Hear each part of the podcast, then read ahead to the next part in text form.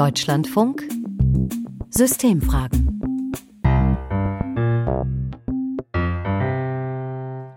Wenn es um die AfD geht, um Flucht und Migration oder um das antisemitische Flugblatt, das Hubert Aiwanger als Schüler hatte, dann taucht in den Diskussionen auch manchmal das auf.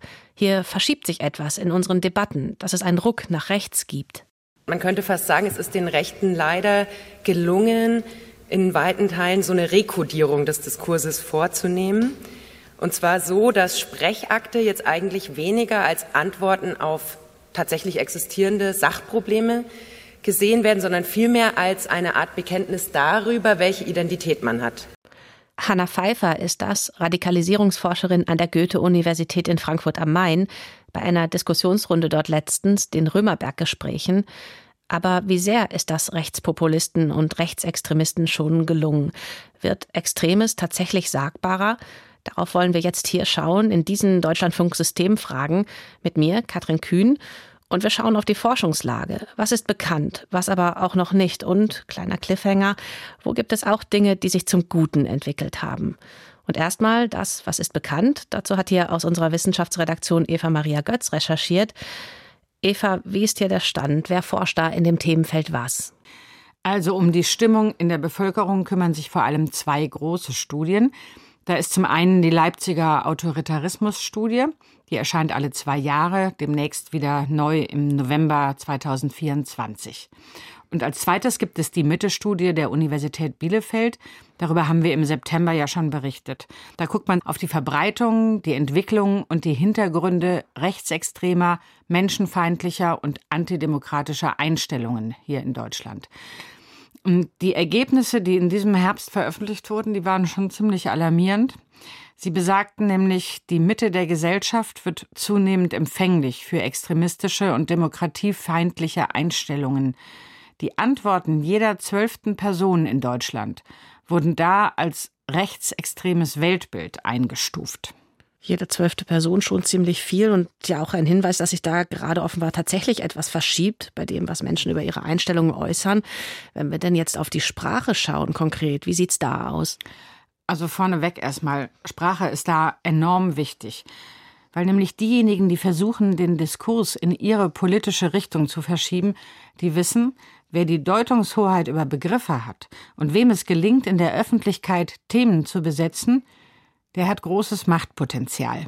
Das ist erstmal ganz egal, welche politische Richtung das ist.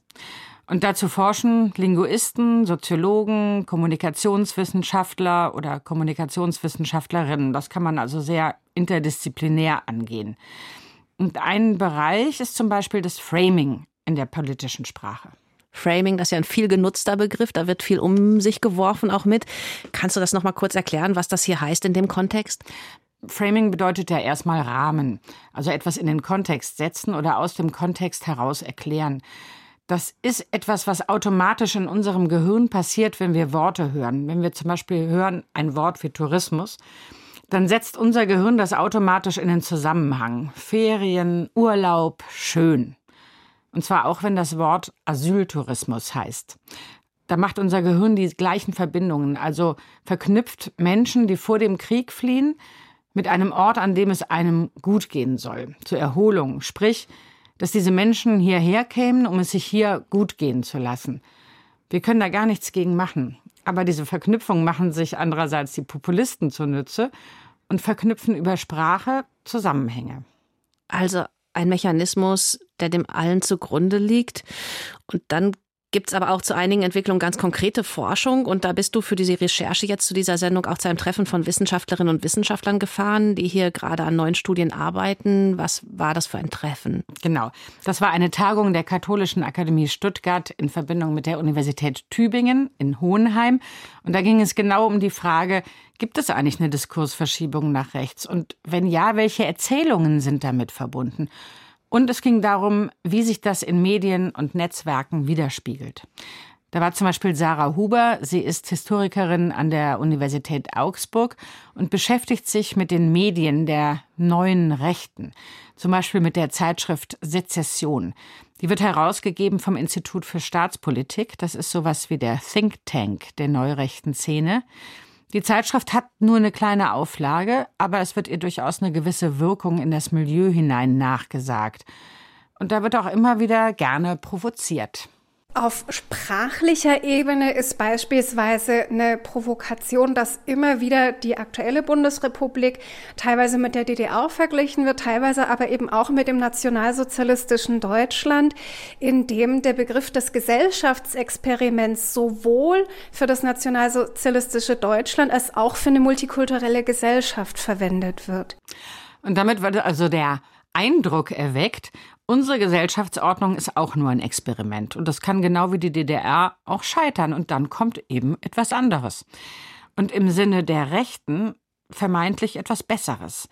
Das zielt schon sehr auf unser gesellschaftliches Selbstverständnis. Das ist jetzt ja was innerhalb der neurechten Szene eher. Aber was ist, wenn es um generelle öffentliche Kommunikation geht, dass das auch andere Menschen erreicht? Das ist etwas, damit beschäftigt sich zum Beispiel Tillmann Klavier. Er ist Kommunikationswissenschaftler an der Universität Hohenheim und er untersucht, wie rechte Alternativmedien versuchen, eigene Themen auf die Agenda des Mainstreamings zu setzen. Also was alternative Medien ganz stark machen, worauf sie ganz stark setzen, ist Skandalisierung. Sie greifen sich irgendein Thema raus. Es kann ein ganz profanes Thema sein, es kann irgendeine Fernsehsendung sein, irgendeine Veröffentlichung sein. Diese Publikation wird dann in höchstem Maße fehlinterpretiert, sage ich mal, so interpretiert, dass die schlechteste Intention hineingedeutet wird und das Ganze wird dann ja extrem aufgebauscht. Idealerweise schließen sich dann weitere Akteure dieser Skandalisierung an. Das sind bei den Alternativmedien insbesondere AfD-Politiker, mit denen sie eng zusammenwirken. Und dann kann es eben sein, dass Journalisten klassischer Medien darauf aufmerksam werden, die möglicherweise eh gerade auf der Suche nach Themen sind und denken, ah ja, da scheint irgendwie was im Gange zu sein, das greife ich mal auf. Also, mit Hilfe von Emotionen ist das ein ganz gezieltes Platzieren von Themen, wo man dann auch den Diskurs so nebenher sprachlich verändern kann. Das heißt, diese vermeintlichen Aufreger sind im Zweifel sehr bewusst platzierte Sachen und andere springen da auf, ohne sich dessen klar zu sein. Ganz genau. Rechtsextreme Aktivisten sind da tatsächlich auch oft geschult. Und da stecken durchaus ein Weltbild und auch eine Absicht dahinter. Und kannst du auch noch erklären, warum sie das tun, also sich sogar darin schulen lassen, das üben? Darüber habe ich auf der Tagung mit Felix Schilk gesprochen. Er ist Soziologe an der Universität Tübingen und hat das so zusammengefasst.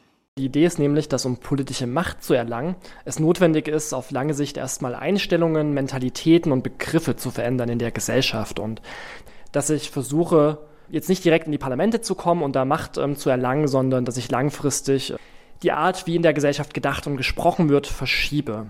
Das kann ich auf ganz unterschiedliche Art und Weise tun. Ich kann gezielt versuchen, Diskussionen in bestimmte Richtungen zu lenken. Ich kann versuchen, ähm, Begriffe in die öffentliche Debatte zu spielen. Ich kann versuchen, bestimmte Argumentationsmuster zu verfestigen, die immer wieder zu wiederholen. Und das kann ich durchaus strategisch machen. Also ein Beispiel ist ja zum Beispiel der Begriff der Dekadenz, also die Behauptung, alles wird immer schlechter, die kommenden Generationen werden immer dümmer, die Kriminalität steigt, es gibt immer mehr Gewalt auf der Straße bis hin zu bürgerkriegsähnlichen Zuständen. Und diese Erzählung wird von rechten Politikern und Politikerinnen stereotyp in der Öffentlichkeit wiederholt. Entscheidend ist nicht, ob das stimmt, entscheidend ist, dass darüber geredet wird und dass das Thema in den Medien vorkommt. Und dann kann man mit diesem Dekadenznarrativ, so nennt man das, die ganze Gesellschaft schlecht reden. Und wenn ich das jetzt mal zusammenfasse, dann gibt es da einiges an aktueller Forschung, die eben zeigt, wie sehr Rechtspopulisten, Rechtsextreme über Sprache versuchen, mehr Macht zu bekommen. Und obwohl es dieses Wissen gibt, rutscht das trotzdem auf den Debatten rein und die Dinge werden einfach unreflektiert wiederholt. Ja, genau.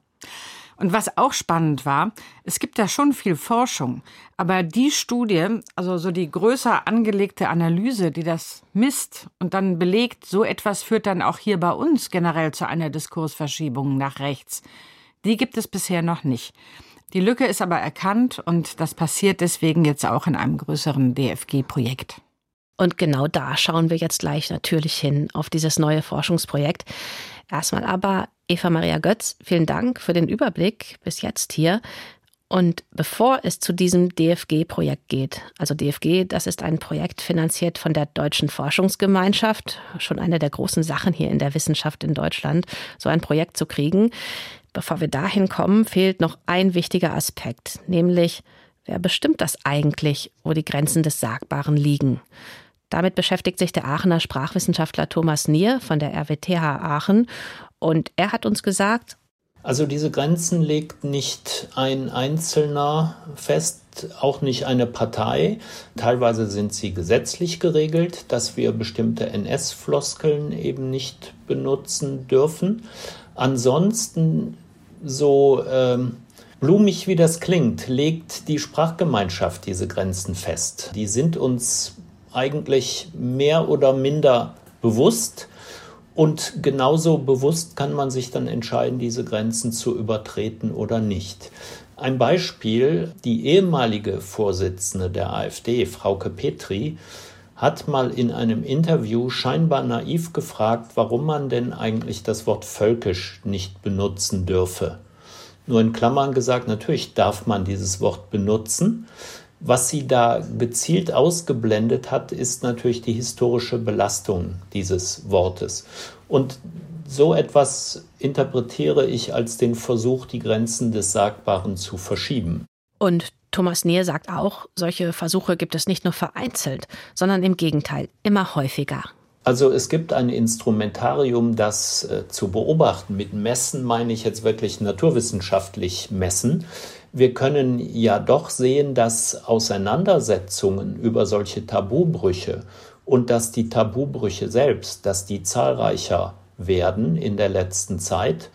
Und das wäre so ein Indiz dafür, dass es diese Diskursverschiebung gegeben hat ein Indiz, dass es so etwas gibt, zum Beispiel in Social Media. Aber ein Indiz ist eben kein Beweis. Und deswegen jetzt der Blick genau dahin, von wo das kommen könnte, der Beweis, was sich hier konkret wie verschoben hat und verschiebt. Kämpfe um Sagbarkeiten heißt das Forschungsprojekt, das genau dazu jetzt im Januar offiziell startet an der Universität Tübingen. Er schaut auf die Zeit von 1980 bis heute und wir bekommen jetzt für diese Systemfragen erste Einblicke von Floris Biskamp. Er koordiniert das Projekt und ist Politikwissenschaftler mit den Schwerpunkten Rechtspopulismus und Rassismusforschung. Herr Biskamp, was mich jetzt zuerst interessieren würde, gibt es das wirklich nicht? Größere Studien, die die Lage hier in Deutschland untersuchen, wie das aussieht im Moment? Wir haben verschiedene Arten von Erkenntnissen. Wir wissen sehr viel darüber, welche Strategien neue rechte Akteure verfolgen, dass sie genau versuchen, gezielt Begriffe einzuspeisen in den Diskurs, um den zu verändern.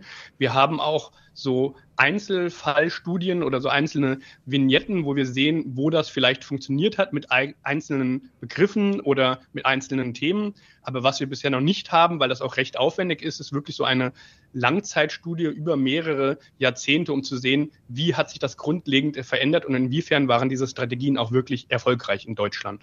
Und diese Langzeitstudie, die werden Sie jetzt machen. Aber bevor ich Sie frage, wie genau, würde mich jetzt noch interessieren, wie kommt es denn dann, dass so oft aber behauptet wird, dass es das generell gibt, so eine Diskursverschiebung, wenn doch die Forschung dazu fehlt?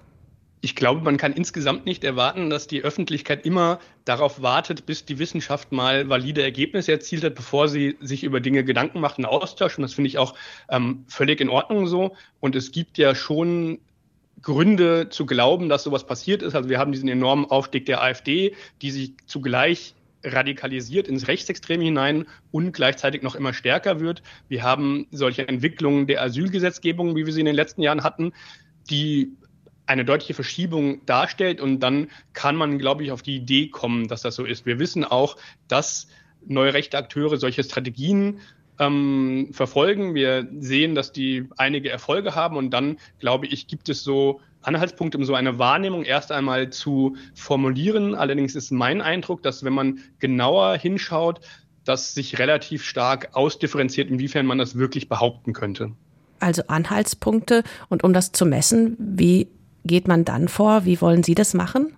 Das Problem an dieser ganzen Konzeption ist, dass sowas wie die Grenzen des Sagbaren, um die es da geht, die sind ja nicht wirklich sichtbar eindeutig gezogen wie eine Linie im Sand, sondern die sind immer Gegenstand von Aushandlung. Wir haben natürlich sowas wie rechtliche Verbote, die aber relativ uninteressant sind, weil die nur einen sehr kleinen Teil ähm, dessen abbilden, worum es da geht, sondern es geht ja immer darum, wenn jemand irgendwie eine bestimmte Äußerung über Flüchtende, über irgendwelche anderen Gruppen oder Sachverhalte tätigt und es dann zu Kritik an dieser Äußerung kommt, welche Folgen hat das? Und das ist sowas, was immer so ein Gegenstand von Aushandlung ist, was auch nicht so ganz eindeutig festzuhalten ist, wo ist diese Grenze des Sagbaren jetzt genau. Die Idee des Forschungsprojektes ist, dass wir über die Jahrzehnte solche Kontroversen identifizieren. Wann ist es dazu gekommen, dass Äußerungen zu Skandalen geführt haben? Und welche Art von Äußerung war das? Und dann gab es in den Jahren und Jahrzehnten davor und danach ähnliche Äußerungen und haben dann auch zu Skandalen geführt. Das können wir zum Beispiel an einem Fall durchsprechen, wo sich die Grenzen des Sagbaren gerade so herum verschoben haben, dass Äußerungen, die vor 30 Jahren noch relativ normal waren, heute als rassistisch kritisiert werden und diese Kritik Folgen hat. Da können wir jetzt zum Beispiel denken an den Tübinger Oberbürgermeister Herrn Palmer, der ja jüngst aus der Grünen Partei heraus komplimentiert worden ist, nachdem er ähm, recht aggressiv das N-Wort verwendet hat. Und ich will jetzt gar nicht sagen, ob das gut oder schlecht ist, dass er dafür gehen musste. Es ist jedenfalls so, da wurde Rassismus kritisiert und das hatte dann Folgen, natürlich auch aufgrund der Vorgeschichte. Und da können wir denken, in den 80er Jahren hätte das solche Folgen sicherlich nicht gehabt, dieses Wort zu verwenden. Das heißt, da können wir sagen, da hat sich etwas verschoben, dass ein bestimmtes Wort, was früher unproblematisch war, heute ähm, als rassistisch skandalisierbar geworden ist. Und offiziell fangen Sie jetzt erst im Januar an, aber für so ein Projekt macht man ja einiges an Vorarbeit. Hm, wie bewerten Sie denn die aktuelle Lage? Haben Sie da eine Hypothese? Das Beispiel, was Sie eben genannt haben, das war jetzt ja kein Beispiel für eine Diskursverschiebung nach rechts, sondern eher, dass sich der Diskurs anders verschoben hat. Also, dass früher Dinge vielleicht sagbarer waren, die es jetzt eben nicht mehr sind. Meine Hypothese ist, dass es beides gibt und dass es relativ stark auf den Teilbereich ankommt, den man sich anguckt und zweitens relativ stark auf den Zeitrahmen.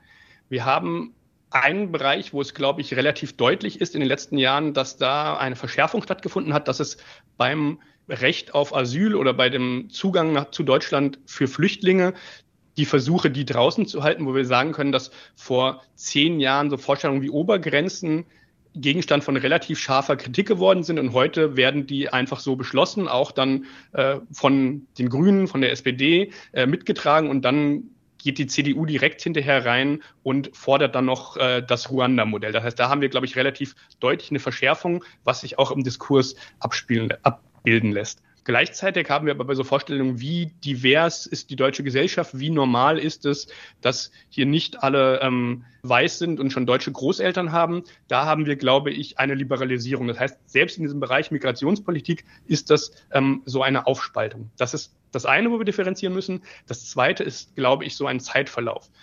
Mein Eindruck auf der ersten Sichtung des Materials ist, dass wir seit den 80ern bis in die frühen 2010er Jahre so einen sehr deutlichen Liberalisierungsprozess haben, der sich auch in der CDU gerade daran abbilden lässt, dass dann Angela Merkel Anfang der Nullerjahre dort die Führung übernommen hat und dann auch Personen wie Merz und Koch erst einmal rausgegangen sind oder in die zweite, dritte Reihe ähm, zurückgesetzt wurden. Und dann kam der Aufstieg der AfD und jetzt positioniert sich die CDU anscheinend auch wieder in einigen Punkten neu. Das lässt sich auch in dem Wort Leitkultur, glaube ich, ganz gut verfolgen.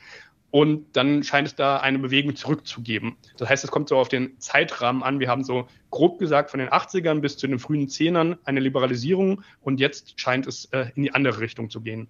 Und indem man leichtfertig solche Narrative zum Beispiel übernimmt, ohne darüber nachzudenken, unterstützt man das Ganze. Das ist ziemlich eindeutig der Fall. Also wenn man jetzt ähm, die aktuellen Debatten um Flucht und Migration sich anschaut, kann man es relativ eindeutig als einen Sieg der AfD sehen, wo jetzt sehr viele andere Parteien denen und deren Erfolgen hinterherzulaufen scheinen. Und ist am Ende auch das Wiederholen dieses pauschalen Narrativ, es verschiebt sich alles nach rechts, ähm, ein Beitrag zu der Sache und in dem weniger wahrgenommen wird, dass bestimmte Dinge sich auch, ich sage mal, zum Guten, weil in Richtung unseres Grundgesetzes, dass das stärker erfüllt wird, verändert haben. Ist auch das vielleicht ein wichtiger Punkt? Ich glaube, dass diese Erzählung von dem Rechtsruck, die ist da angemessen, wo sie angemessen ist. Also wenn es auf die Fluchtpolitik blickt, soll man das auch so benennen. Allerdings sollte man dann nicht zu laut und zu alarmistisch das die ganze Zeit rufen, weil das, glaube ich, auch so diesen Eindruck verstärkt, den ja auch die AfD selbst geben will. Wir sind die wahre Mehrheit, wir sind auf dem Aufstieg, wir sind die Kraft der Zukunft und das sind sie, glaube ich, einfach nicht. Also sie repräsentieren immer noch eine deutliche gesellschaftliche Minderheit und sie haben keine Rezepte für die Zukunft. Deswegen sollte man ihnen nicht den Gefallen tun zu sagen, dass sie jetzt die neue Kraft sind, äh, zu der alles strebt. Das ähm, ist die eine Gefahr. Die andere Gefahr ist, dass man wirklich auch Erfolge von Emanzipation, von antirassistischer Kritik, von antisexistischer Kritik dann einfach abtut, weil tatsächlich hat sich ja ähm, in Familienpolitik, in Integrationspolitik in den letzten Jahren einiges getan, dass es jetzt als erstrebenswert gilt, relativ gemeinhin akzeptiert als erstrebenswert gilt, dass Deutschland in Hinblick auf Geschlecht und ethnische Komposition ein diverses Land ist. Floris Biskamp, Politikwissenschaftler mit dem neuen Projekt Kämpfe um Sagbarkeiten an der Universität Tübingen. Vielen Dank jetzt für den Einblick in das, was bei Ihnen bei dem Projekt passiert. Und ich würde sagen, wenn Sie da Ergebnisse haben, dann gucken wir da auf jeden Fall, auf jeden Fall hin. Sehr gerne. Ich danke Ihnen. Und was Floris Biskamp hier berichtet hat jetzt, das alles ist wieder so ein Punkt, wo es eben nicht alles so schwarz-weiß ist, wo es bei Schlechtem auch das Gute gibt. Also auch wenn das genaue Ausmaß nicht belegt ist. Es gibt, ja, es gibt die Stellen, an denen Rechtspopulistisches und Rechtsextremes auch Einfluss auf unsere öffentlichen Debatten bekommt, das ansteigt. Und nicht zufällig, sondern oft strategisch platziert. Und in der ganzen Aufregung merken viele nicht, wie sie am Ende genau das unterstützen, was sie eigentlich verhindern wollen. Und dann gibt es aber auch das Gute, die Diskurse, die sich in eine ganz andere Richtung verschoben haben, wo wir heute sagen können, das ist jetzt näher dran an dem, was in unserem Grundgesetz steht. Artikel 1 zum Beispiel. Das deutsche Volk bekennt sich zu den Menschenrechten als Grundlage jeder menschlichen Gemeinschaft. Oder Artikel 2. Die eigene Freiheit hört da auf, wo sie die Rechte anderer verletzt. Und was auch wichtig ist, das ist etwas, das uns Thomas Nier noch gesagt hat, der Sprachwissenschaftler aus Aachen. Dass manche nämlich, wenn sie kritisieren, dass man etwas Bestimmtes nicht sagen dürfe, eigentlich die Kritik meinen, die sie dann bekommen, anders als früher vielleicht. Ich denke, in unserem Land kann man so ziemlich alles sagen. Man muss nur bereit sein, dann auch Konsequenzen zu ertragen, dass man kritisiert wird. Und ich glaube, das ist auch ein wesentlicher Punkt, dass viele Leute gar keine Diskussionskultur mehr kennen, sondern eigentlich nur ihren Standpunkt verlautbaren wollen und eigentlich nicht davon ausgehen, dass es auch andere Meinungen gibt, die sich auch artikulieren. Debattenkultur also. Das als Einschlusswort jetzt zum Ende dieser Deutschlandfunk-Systemfragen. Ich bin Katrin Kühn und wer zu diesem Thema, wie genau sich Diskurse verschieben, noch mehr hören mag, dazu gibt es mehr in unserer Ausgabe von Anfang November. Macht der Sprache heißt die, wie politisch um die Begriffe Migration und Flucht gekämpft wird. Zu finden zum Beispiel in unserer Deutschlandfunk Audiothek-App.